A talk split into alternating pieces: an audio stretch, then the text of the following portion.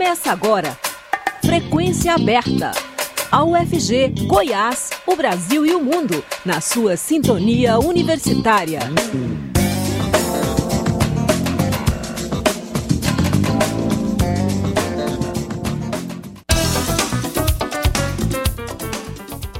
Olá, boa tarde. Eu sou Delfino Neto. Está começando aqui nos 870 AM o Frequência Aberta.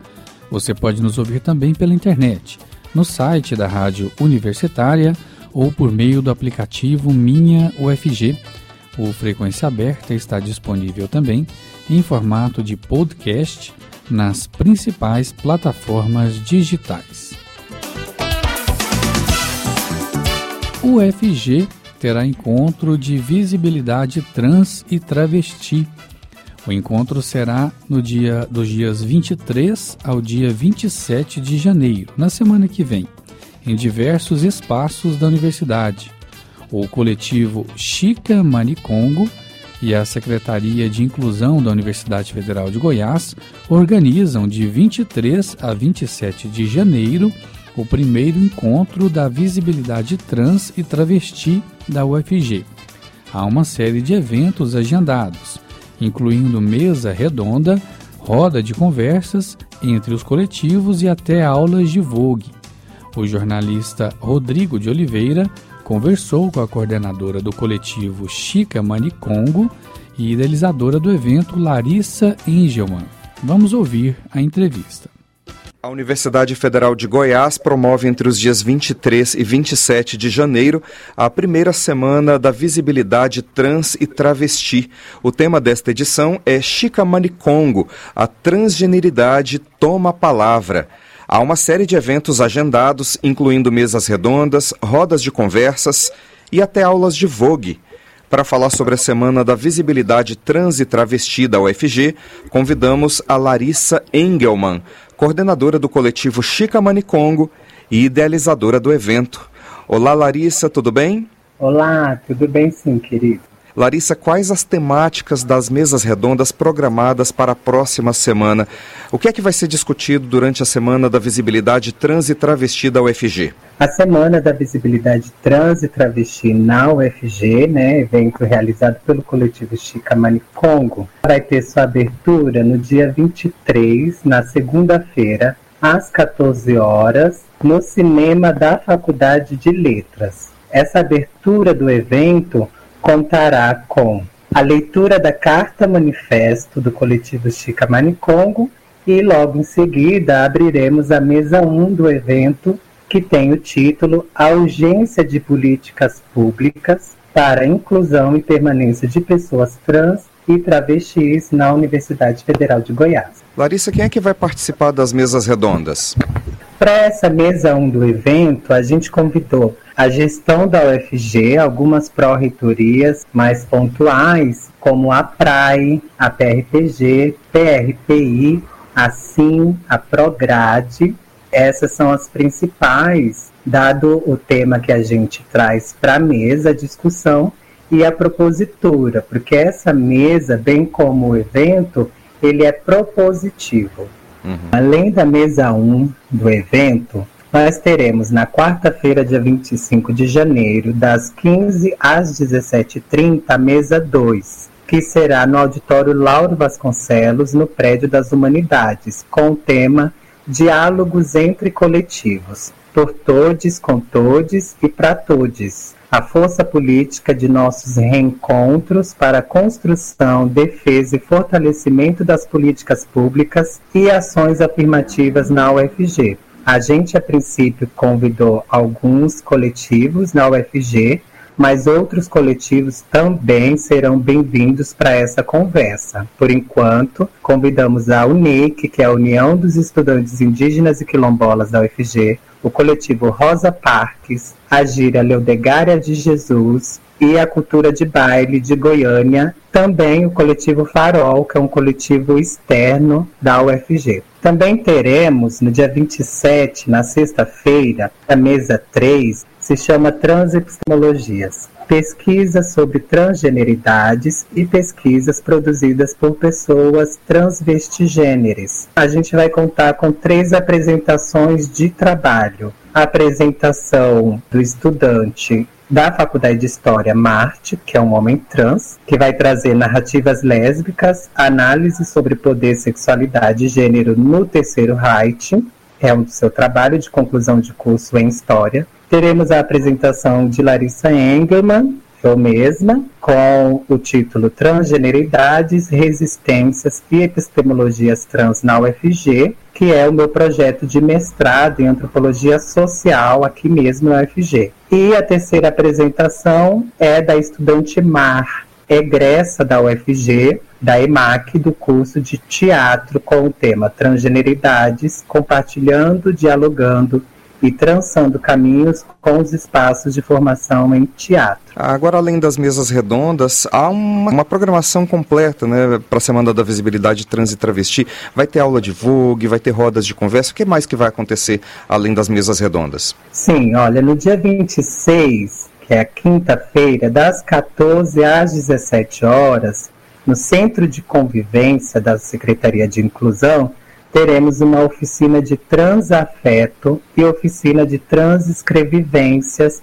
bem como uma roda de conversa com a possibilidade de uma produção de pocket show. Essa atividade né, afetiva de transafeto, ela vai ser mediada pela estudante travesti Cayenne Reiner Laroyer, que é estudante do curso de Engenharia Sanitária lá no campus do Universitário. Na sexta-feira à tarde, nós teremos no Centro de Convivência um mutirão de solicitação de uso de nome social. Assim, vai dispor de uma servidora, de uma técnica que vai estar à disposição das 12 às 18 horas no centro de convivência para pessoas trans que ingressaram recentemente na universidade ou por qualquer outro motivo ainda não tenham solicitado o uso de nome social na UFG, que é um direito. Então, esse dia à tarde vai estar reservado para esse mutirão. Também vai estar acontecendo à tarde apresentações, oficina e aulão de Vogue com as convidadas Mader, Alessandra Mamba Negra e a Andresa Maldita Arapô 007. As duas são estudantes também da UFG. Elas, como fazem parte da cultura de baile em Goiânia, elas vão estar dando esse aulão. Vai ser uma coisa bem legal, num espaço aberto, lá perto do Centro de Convivência, ao lado do Banco do Brasil. Então, todos serão bem-vindos. A gente vai ter uma caixa de som com música e aí vai ser um momento mais descontraído para a gente fechar com dança, com arte e cultura. Larissa, o tema dessa edição da Semana da Visibilidade Trans e Travesti da UFG é Chica Manicongo, a transgeneridade toma a palavra. Fala um pouco para a gente sobre a Chica Manicongo e o que, que ela representa para a comunidade trans. Chica Manicongo, ela inspira a mobilização, a criação desse coletivo. Chica Manicongo remonta ao século XVI ainda, no processo de colonização, quando foram trazidos africanos do Congo escravizados, dentre eles havia Chicamani Congo, que foi trazida para a cidade de Salvador e vendida como escrava. Chicamani Congo se expressava dentro de uma expressão não reconhecida, num binário de gênero homem e mulher. Então ela era lida na época com o que hoje nós nomearíamos como travesti. E aí houve um certo homem que, muito incomodado com a existência, presença de Chica Manicongo, que também era muito conhecida na cidade, ele a denunciou para a Santa Inquisição e Chica Manicongo foi chamada a prestar esclarecimentos e foi ameaçada. Se ela seguisse sendo quem ela era, se não aceitasse vestir roupas de homem, né, como era dito na época, ela seria queimada na fogueira e teria até a terceira geração da sua família totalmente humilhada e totalmente desprovida de qualquer valor por conta desse processo inquisitório. Então, Chicamani Congo, no movimento de sobrevivência, de resistência, ela aceita se vestir como homem, né, entre aspas, para não know? Ser morta na fogueira. Então, ela é representativa para nós, porque Chicamani Congo, ela revive e continua viva dentre nós, quando cada travesti sobrevive cotidianamente a toda transfobia que ainda persiste. E aí a gente percebe que é uma transfobia que tem bases coloniais e uma base histórica, né? Então a gente tem um compromisso, um dever e muita coisa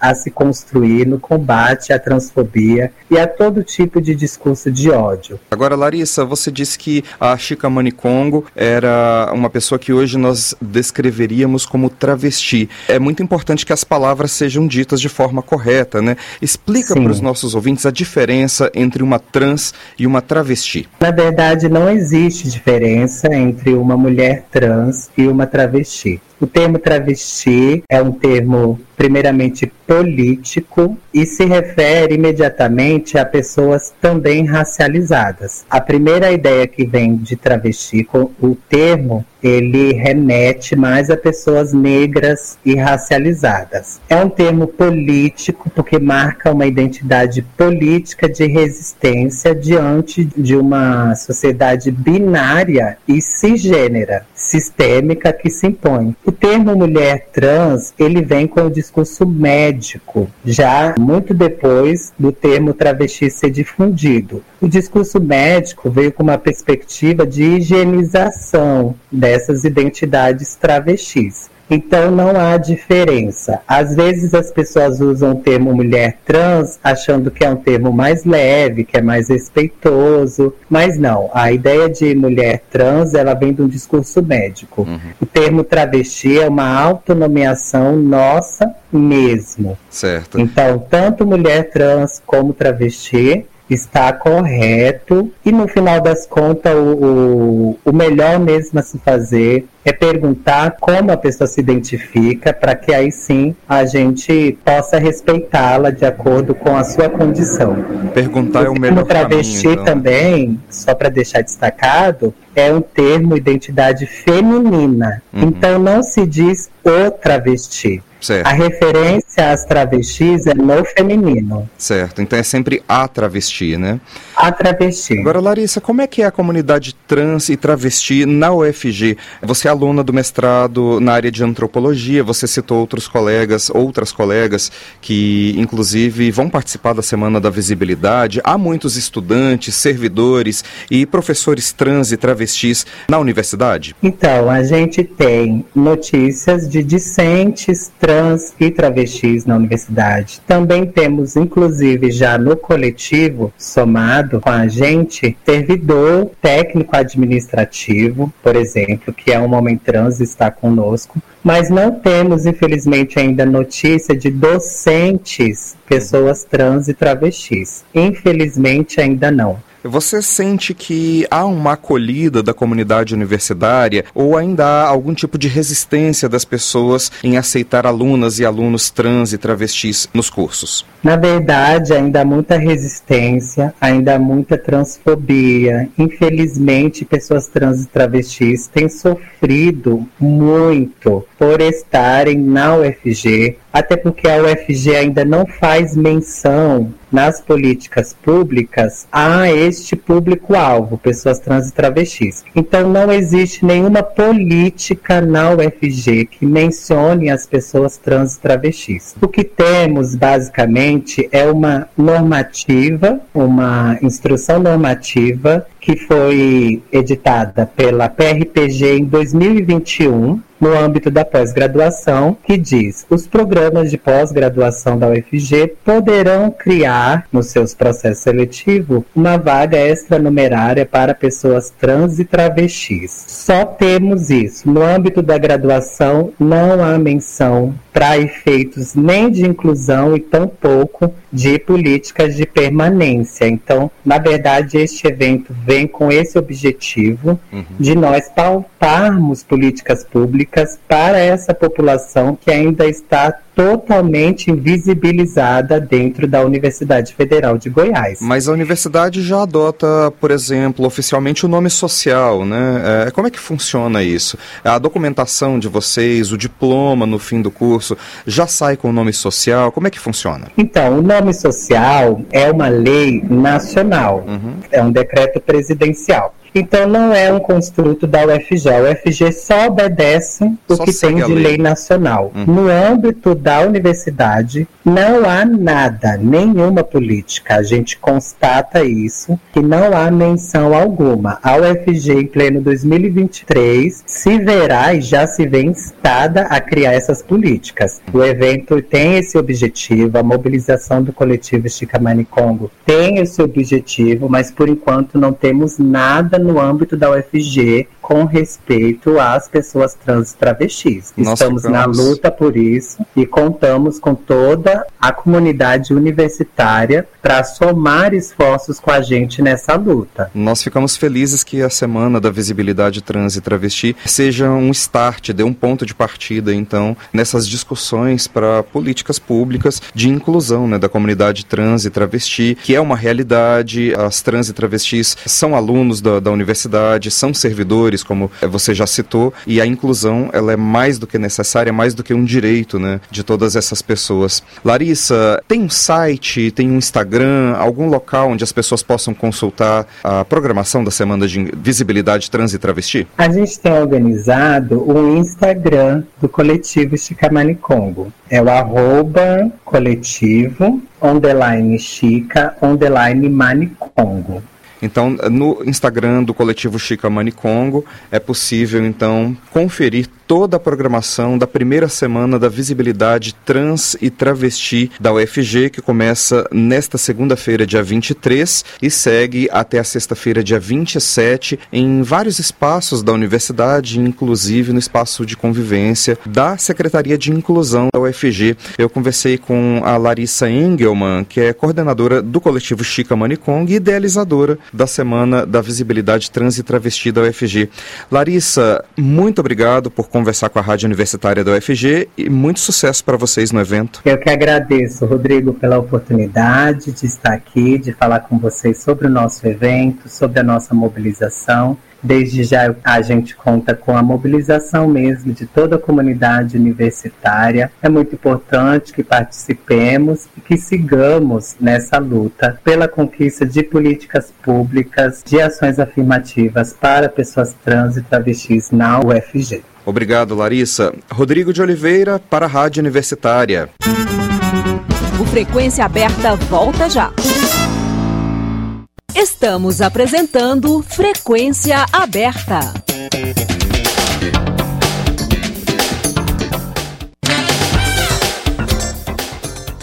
Cinco horas 18 minutos. Comandantes concordam com punição a militares golpistas, diz Múcio. O ministro da Defesa, José Múcio Monteiro, afirmou nesta sexta-feira que, no entendimento dele, não houve envolvimento direto das Forças Armadas nos atos golpistas do dia 8 de janeiro em Brasília. Ele disse também que os comandantes das Forças Armadas concordam com punições a militares que tenham participado dos atos. Múcio deu as declarações depois de participar de reunião com os chefes do Exército, o general Júlio César de Arruda, da Marinha, o almirante Marco Sampaio Olsen e da Aeronáutica, o brigadeiro Marcelo Canites Damasceno, com o presidente Luiz Inácio Lula da Silva no Palácio do Planalto. Na última quarta-feira, Em entrevista a Natuza Neri, da Globo News, Lula defendeu punições a militares que tenham envolvimento com os ataques golpistas em Brasília. Múcio foi questionado sobre a declaração e disse que o Ministério da Defesa acolhe o posicionamento do presidente da República. Múcio afirmou ainda que os militares estão atrás e aguardando as comprovações de eventuais violações de regras da carreira militar para tomada de providências. Na avaliação do ministro, outros ataques, como o de 8 de janeiro, não vão mais acontecer.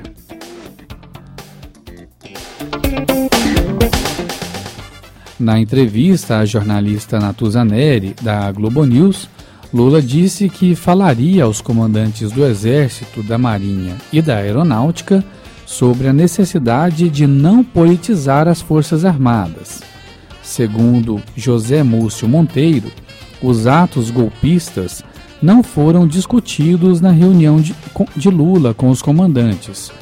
Ele declarou que o tema está sendo analisado pela Justiça. Questionado se havia uma tensão provocada pelos atos golpistas que levaram o ministro a pedir para antecipar a reunião de Lula com os comandantes, Múcio disse que desejava virar a página. Além de Lula, Múcio e os militares participaram do encontro o presidente da Federação das Indústrias do Estado de São Paulo, Fiesp, Josué Gomes, e outros cinco empresários. O, GU, o grupo, segundo o ministro da Defesa, discutiu o investimento da indústria de defesa no Brasil. O vice-presidente Geraldo Alckmin e o ministro da Casa Civil, Rui Costa, também estavam presentes na reunião.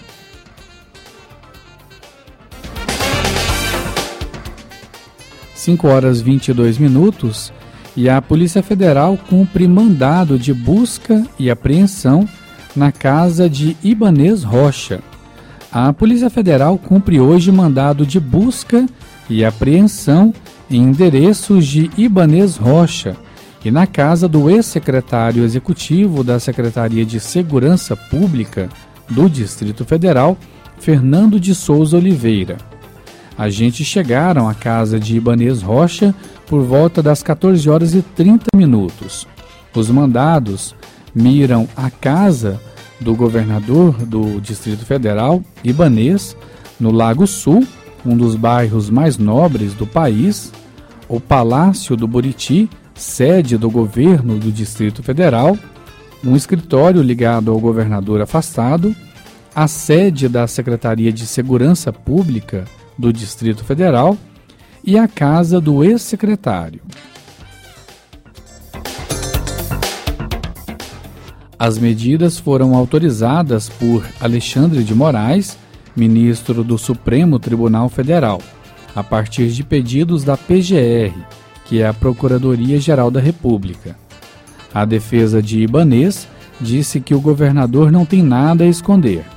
A PF afirmou que as ações de hoje buscam provas para instruir o um inquérito instaurado sobre os atos golpistas que depredaram a Praça dos Três Poderes em 8 de janeiro. Sob investigação, na sexta-feira passada, dia 13, o ministro Alexandre de Moraes, do Supremo Tribunal Federal, abriu inquérito para apurar a conduta de Ibanês e de Anderson Torres, ex-ministro de Bolsonaro e ex-secretário de Segurança Pública do DF, durante os atos golpistas do último dia 8. Em depoimento à Polícia Federal, também na sexta-feira passada, Ibanês Rocha falou sobre a possibilidade de garantir a segurança na capital federal, que era integralmente da Secretaria de Segurança Pública, ocupada por Anderson Torres. Ele foi exonerado do cargo após os atos. O governador acrescentou que foi absolutamente surpreendido com a falta de resistência exibida para a gravidade da situação por parte da PM do Distrito Federal e que ficou revoltado quando viu cenas de alguns policiais se confraternizando com os manifestantes. Ibanês foi afastado por 90 dias do governo do Distrito Federal por determinação do STF, que considerou que ele não agiu para conter os atos de violência. Fernando Oliveira prestou depoimento ontem para, para a Polícia Federal. O ex-secretário disse que Anderson Torres não passou nenhuma orientação específica para inibir a manifestação golpista do dia 8. Ele afirmou que Torres não apresentou aos comandantes das forças policiais da PM do Distrito Federal antes de viajar para os Estados Unidos, onde passaria férias. Oliveira ficou como substituto na Secretaria de Segurança, enquanto Anderson Torres estava em Orlando, mesmo local onde ainda está o ex-presidente Jair Bolsonaro. 5 horas 26 minutos e a Justiça Espanhola ordena a prisão preventiva do jogador Daniel Alves. A Justiça Espanhola determinou uma prisão preventiva e sem fiança para o jogador brasileiro Daniel Alves nesta sexta-feira por conta de um processo que ele responde por suposta agressão sexual. Daniel Alves já havia sido detido pela polícia de Barcelona, na Espanha, mais cedo, ao prestar depoimento sobre o caso. A denúncia, em trâmite na Justiça da região da Catalunha, foi feita por uma mulher que estava na mesma festa que Daniel Alves em uma boate da cidade no fim de dezembro. O jogador nega. O ex-lateral do Barcelona e convocado para a seleção brasileira para a Copa de 2022 no Catar, Daniel Alves foi detido ao prestar declarações nesta manhã em uma, dele em uma delegacia de Barcelona. O brasileiro saiu do depoimento em um carro da polícia que o levou à sede da Justiça, onde ele já ficou sob custódia judicial. Após a detenção, a promotoria, promotoria da Catalunha pediu a prisão preventiva sem fiança para o jogador, que foi acatada pela Justiça. Até a última atualização dessa notícia, a polícia catalã ainda não havia informado o motivo pelo qual o jogador foi detido durante o depoimento. A defesa de Daniel Alves também não havia se pronunciado sobre o caso até a última atualização dessa notícia. A polícia da Catalunha, que abriu a investigação sobre o caso, afirma que o suposto crime ocorreu na noite de 30 de dezembro de 2022, em uma boate em Barcelona. Segundo fontes policiais ouvidas pela agência de notícias Reuters, ela disse que o jogador a tocou debaixo da saia. Já o jornal catalão afirma que a vítima alegou ter sofrido violação sexual por, por parte do jogador. Após o suposto crime, a mulher se queixou com funcionários da boate. A direção da discoteca chamou então a polícia, mas quando os policiais chegaram ao local, o brasileiro já havia ido embora, de acordo com a denúncia. A polícia da Catalunha abriu então um inquérito para investigar o caso e há 10 dias denunciou Daniel Alves à Justiça. A Justiça então abriu uma investigação própria, na Espanha. Juízes podem investigar um caso antes de levá-lo a julgamento. O brasileiro, de 39 anos, atualmente joga no Pumas, do México, e é casado com a modelo canária Juana Sanz. 5 horas 29 minutos e o Frequência Aberta fica por aqui. A produção é do Departamento de Jornalismo da Rádio Universitária. Na técnica, Ana Cláudia Rezende.